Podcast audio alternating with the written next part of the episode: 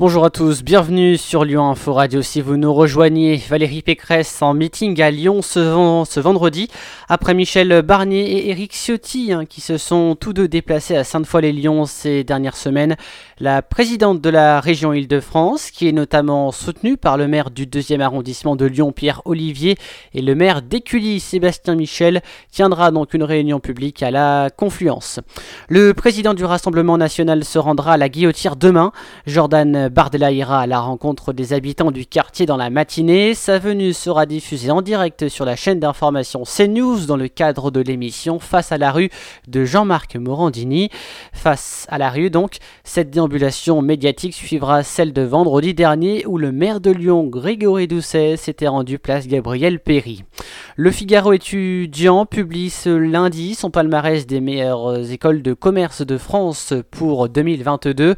HEC conserve la tête du classement.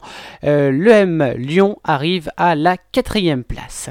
17 familles du carré de soie ont été retenues par le Citral, donc les TCL et Keolis, pour participer à une expérimentation des mobilités alternatives le 4 octobre dernier. En tout, une vingtaine d'automobilistes ont abandonné leur voiture au profit des autres moyens de transport.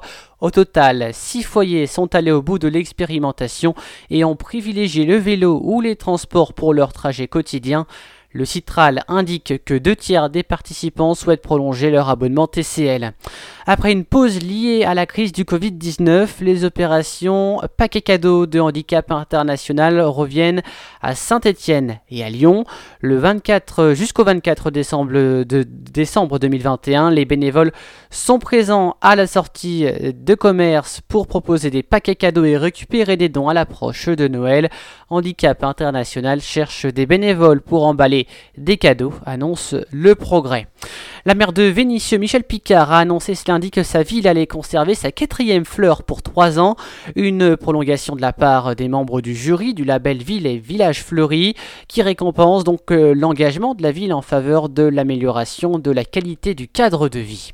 Et puis en sport, l'individu suspecté d'avoir jeté une bouteille sur le joueur marseillais Dimitri Payet est jugé aujourd'hui devant le tribunal correctionnel de Lyon.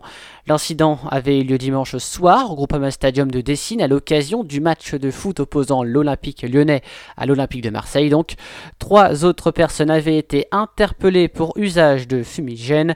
Euh, deux d'entre elles avaient été placées en garde à vue, explique le parquet de Lyon avant d'être remis en liberté.